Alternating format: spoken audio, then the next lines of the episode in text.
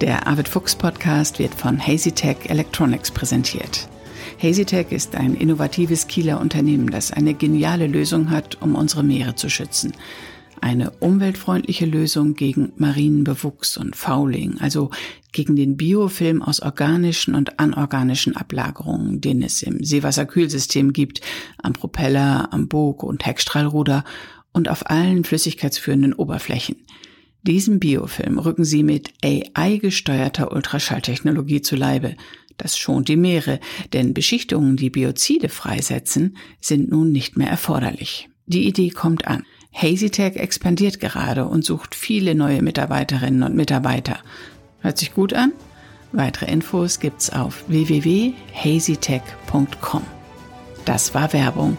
Jetzt geht's hier direkt zum Arvid Fuchs Podcast.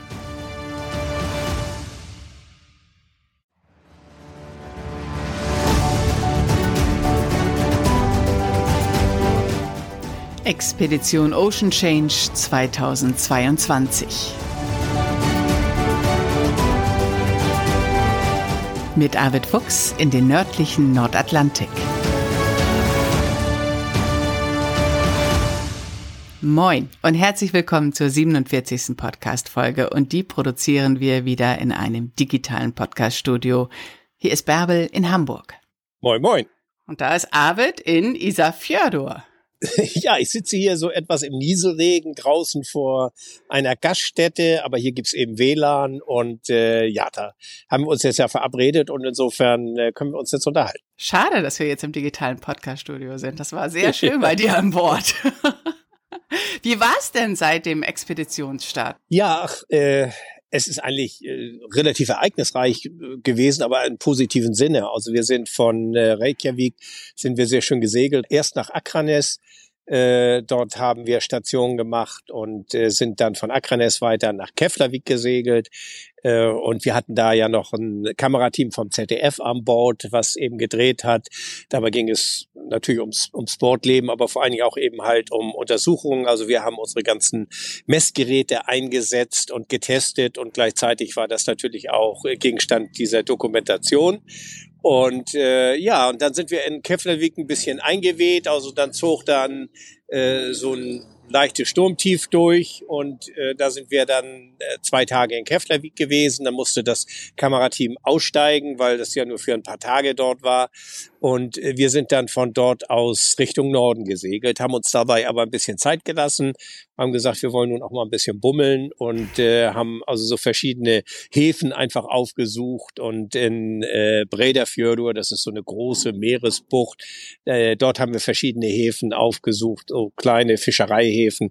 Ja, das war einfach ganz nett. Die Westmännerinseln habt ihr jetzt aber nicht angesteuert, aufgrund der schlechten Wetterlage, oder? Ja, das hätte unseren ganzen Zeitplan durcheinander gebracht. Also das Wetter äh, war, je weiter man nach Osten kam, desto heftiger wurde das auch. Und äh, wir haben also so eine ganz ausgeprägte Nordwindwetterlage gehabt. Äh, das hätte bedeutet, dass wir also sehr viele Tage verloren hätten, um jetzt rechtzeitig in Siglafjörður zu sein. Denn das ist unser nächstes Etappenziel. Und dort treffen wir uns morgen mit äh, den Wahlforschern von der Universität von Island. Und den Termin müssen wir natürlich halten. Und wenn wir zu den Westmännerinseln gefahren wären, dann wäre dieser Zeitplan zumindest durcheinander gerutscht und wir hätten äh, das, was wir uns ja auch vorgenommen haben, also diese Westküste mal bisschen näher in Augenschein zu nehmen, nicht so durchführen können. Und deshalb haben wir auf die Westmännerinseln ein bisschen schweren Herzens, aber wir sind ja auch schon mehrfach da gewesen, verzichtet und haben uns dann mehr auf äh, die Westküste und auf den Zeitplan konzentriert. Habt ihr jetzt unterwegs auch schon Daten gesammelt? Also nicht die Daten, die sowieso nebenbei erhoben werden, sondern habt ihr die Tiefensonde runtergelassen oder habt ihr das Hydrophon runtergelassen? Ja, das haben wir eben alles äh, ausprobiert, auch die Secki-Scheibe, äh, die CTD-Sonde haben wir mehrfach eingesetzt, die Secki-Scheibe mehrfach eingesetzt, das Hydrophon haben wir auch eingesetzt, einfach auch um, um zu checken, ob das alles gut funktioniert. Es gab auch äh, anfangs tatsächlich noch ein paar Probleme mit der Datenübertragung, nicht mit den Messungen als solches, aber äh, die Daten müssen dann ja eben übertragen werden. So, und das muss ich natürlich erstmal alles bisschen einspielen, aber das hat es inzwischen. Also insofern äh, können die ganzen Daten zuverlässig geliefert werden. Habt ihr schon Geräusche gehört? Ja, aber das haben wir wirklich, das Hydrophon haben wir jetzt erst kurzfristig eingesetzt, einfach um zu sehen, ob es funktioniert. Aber wir werden es jetzt äh, zunehmend natürlich einsetzen, wenn wir mit den Wahlforschern unterwegs sind, die allerdings selbst auch sehr hochwertige Hydrophone dabei haben, um eben halt diesen Bottlenose-Wahlen, darum geht es ja, auf die Spur zu kommen. Und die sind nicht so einfach zu äh, finden. Deshalb eben auch diese Hydrophone, weil man sie dann unter Wasser sozusagen erhorchen kann, wo sie sich ungefähr befinden werden. Und äh, ja, und wir werden unser Hydrophon sicherlich auch einsetzen, aber ich bin gespannt, was die nächsten Tage bringen. Nächstes Mal musst du noch eine Kamera mit haben, die du unter Wasser einsetzt dann. Das ja. wird immer umfassender. Aber ich habe auf Instagram und Facebook aufgerufen, diese Podcast-Folge mit allen gemeinsam vorzubereiten und Fragen an dich einzureichen oder zu stellen. Und es sind einige, also ich kann nicht alle jetzt hier ähm, ja, äh, stellen, aber einige. Franzi fragt, was gab's zu essen und wie macht sich der Smooth? Also das ist die Judith, die dieses Mal äh, die Rolle des Muts übernommen hat und äh, die macht das wirklich ganz ausgezeichnet, muss ich sagen.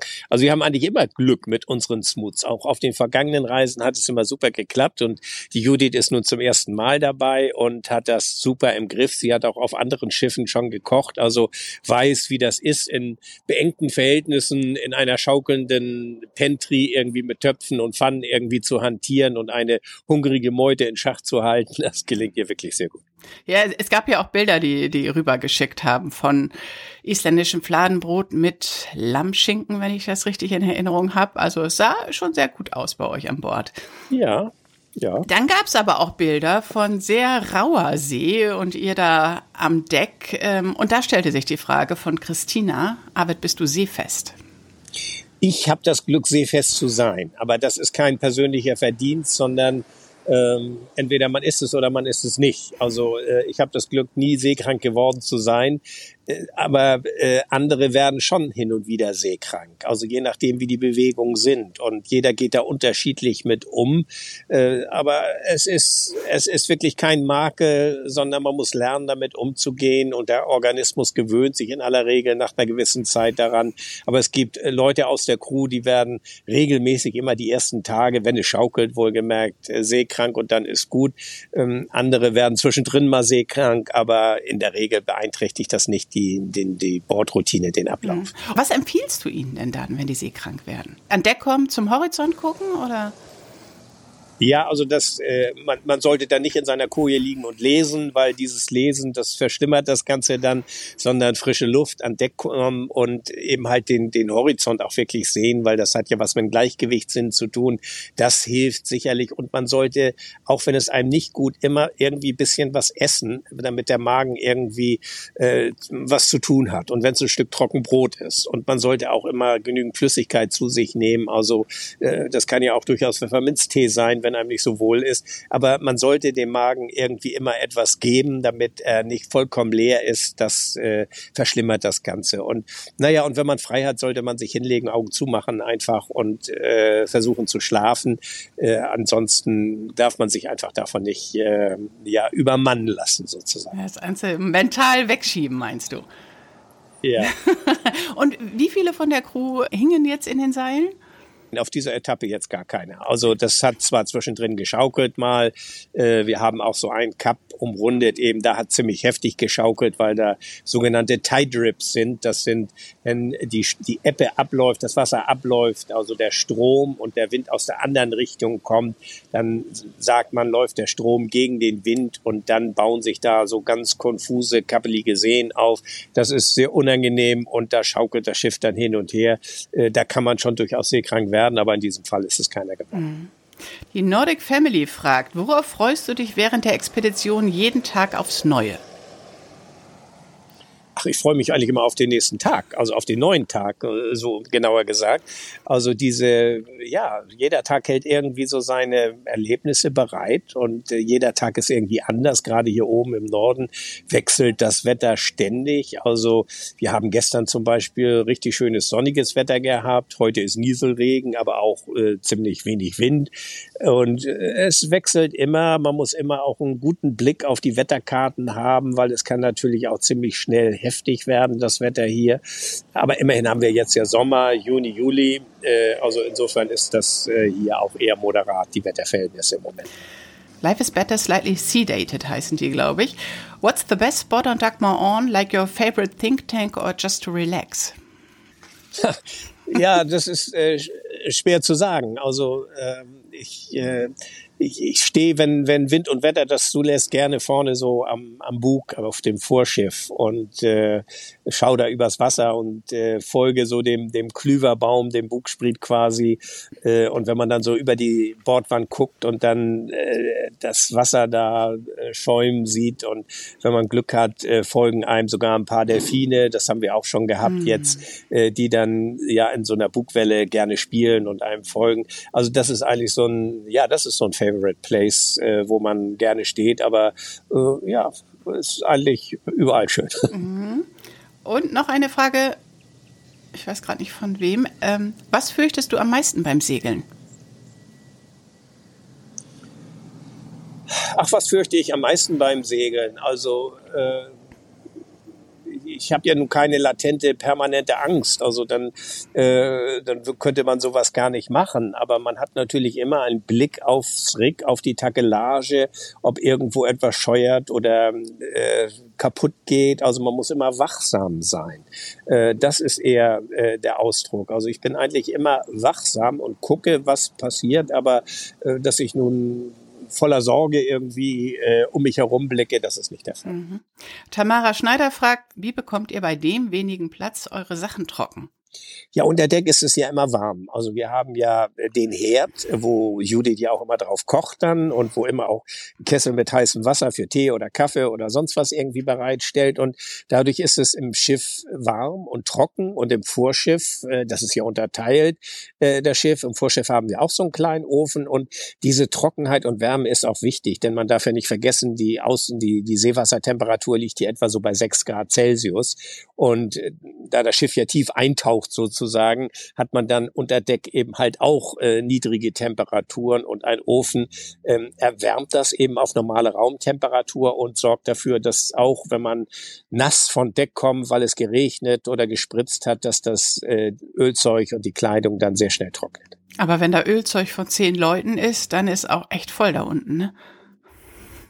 Das ganze Schiff ist voll. Mit zehn Leuten ist nicht viel Platz. Also äh, da äh, muss man sich schon gut miteinander arrangieren und äh, das tun wir aber auch. Die Frage von Jürgen, ob ihr auch Tauchgerät und Kompressor mit an Bord habt.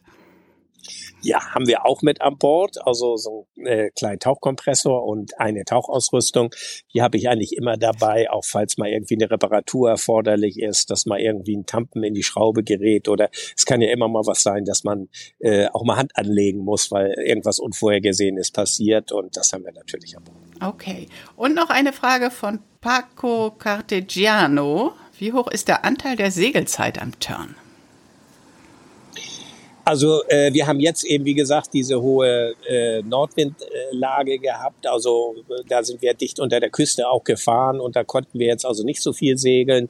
Äh, also äh, ich, ich kann es jetzt prozentual gar nicht, müsste ich ausrechnen, aber äh, wir, wir haben jetzt schon einige Motorstunden hinter uns, aber wir sind eben auch ganz gut gesegelt. Mhm. Ja, das waren jetzt einige Fragen, bei weitem nicht alle, aber wir haben einfach nicht mehr, mehr Platz und mehr Zeit dafür. Und wir haben heute schon Zeit für eine entspannte Podcast-Folge, weil wir uns noch in diesem digitalen Podcast-Studio treffen und noch nicht über Satellitentelefon sprechen. Aber es dauert ja gar nicht mehr lange, bis ihr da Richtung Norden ablegt. Jetzt erstmal sind die Wahlforscher dran morgen. Wie viele Leute nehmt ihr da an Bord und sind andere gegangen? Habt ihr ein bisschen Crewwechsel? Ja, der Thomas steigt heute leider aus. Der muss zurück. Die Arbeit wartet auf ihn und der fliegt von hier aus nach Hause. Äh, jetzt sind wir dann im Moment noch sechs und wir nehmen jetzt drei Wahlforscher auf. Also insgesamt sind wir dann neun. Und wir werden dann, äh, das wird in Siglafjörður oben an der Nordküste passieren und von dort aus äh, fahren wir dann zu der Insel Grimsee. Das ist die nördlichste Insel Islands, die genau am Polarkreis liegt und dort schlagen wir so ein bisschen unser Basislager auf. Von dort aus fahren wir dann also täglich raus, um Ausschau nach den Wahlen zu suchen und die sollen ja auch äh, mit so Satellitensendern markiert werden, einige von Ihnen. Ähm, genaues über das Programm erfahren wir dann auch erst letztlich, wenn, wenn die an Bord sind. Aber das wird die ganze nächste Woche jetzt äh, unser Programm sein. Und danach geht es dann nach Husavik wir müssen dann eben halt das Schiff auch vorbereiten, verproviantieren, Crewwechsel und ja, für die weitere Reise vorbereiten. War noch etwas inzwischen Zeit, wonach ich jetzt gar nicht gefragt habe, was aber uns alle noch brennend interessieren würde, Arvid? Ach, so spontan fällt mir da jetzt nichts ein. Es sind äh, wie immer irgendwie viele Erlebnisse, Eindrücke und äh, wir haben hier jetzt auch gerade so viele Fischfarmen gesehen. Also das ist, ich habe auch gerade eben mit dem Hafenkapitän hier mal drüber äh, gesprochen. Also in jedem Fjord findet man jetzt so Lachsfarmen also wo eben Lachs gezüchtet wird. Und das ist ja eine, eine große Industrie. Das ist ja nicht irgendwie so Nebenerwerb, sondern ist ja wirklich eine große Industrie. Ähm, meistens gehört das alles norwegischen Unternehmen. Ein einziges Unternehmen hier in dieser Isafjordo gehört wirklich einem isländischen Unternehmen. Alles andere sind norwegische Unternehmen oder ein norwegisches Unternehmen, die das gehört. Und die, ähm, wir haben da auch mit äh, Fischern gesprochen, die sehen das schon äh, sehr differenziert. Also äh, das Problem ist, dass äh, diese Lachse, die in den Farmen sind, sich teilweise genetisch verändern, äh, dass die dann freikommen, sich mit Wildlachsen dann wieder äh, vermischen. Und äh, es hat auch hier Krankheiten gegeben in diesen Lachszuchten, so dass also ein ganzer Bestand auch getötet werden musste. Also äh, man betrachtet das so mit gemischten Gefühlen, aber das ist offenbar eine, ein Wirtschaftszweig, der hier groß in Kommen ist in Island. Mhm. Wie geht's der Dagmar? Ach, der Dagmar geht's gut. Gestern hatten wir gutes Wetter hier und da haben wir also ein bisschen so Schönheitspflege betrieben, haben also ein bisschen geschliffen und gemalt und äh, so ein bisschen Wartungsarbeiten durchgeführt. Ähm, äh, so aber hatten trotzdem noch Zeit, uns hier jetzt so ein bisschen umzusehen. Also äh, dem Chef geht's gut und der Crew. Super, dann ganz liebe Grüße an die komplette Crew und ja, Richtig aus, Bärbe. Dankeschön. Schöne Zeit noch in Isafjordo und dann morgen einen guten Start und dann meldest du dich wieder, wenn es was zu erzählen gibt, oder? Das mache ich, Bärbe. Okay, supi. Danke, tschüss. Eine Sache will ich euch noch kurz erzählen, die ich gerade bei der Podcast-Aufzeichnung vergessen habe. Ich war ja selbst auf Island und auch immer wieder an Bord der Dagmar On, war bei der Testfahrt dabei und war auch kurz vor Expeditionsstart an Bord, als Arvid den Motor angeschmissen hat. Und da habe ich eine längere Tonaufnahme vom Motorgeräusch gemacht. Die war ja letztes Jahr schon angefragt worden. Können wir nicht einfach eine Podcast-Folge haben, nur mit dem Motorgeräusch der Dagmar On? Und diese Folge, die kriegt ihr jetzt. Ja, ich habe euch da was zusammengeschnitten. Das könnt ihr als Loop laufen lassen und dann könnt ihr euch wirklich zu Hause auf das Deck der Dagmar On beamen. Dann seid ihr wirklich dabei bei der Expedition Ocean Change mit Arvid Fuchs. Das ist aber wirklich nur das Motorgeräusch und das Schiffshorn, nichts anderes, keine Worte. Und sobald Arvid sich dann wieder meldet mit neuesten Informationen von den Wahlforschern gibt es eine neue Podcast-Folge. Wo auch immer ihr zuhört, lasst es euch gut gehen. Liebe Grüße und dann bis bald. Das war Expedition Ocean Change, ein Podcast von Arvid Fuchs und Bärbel Feening.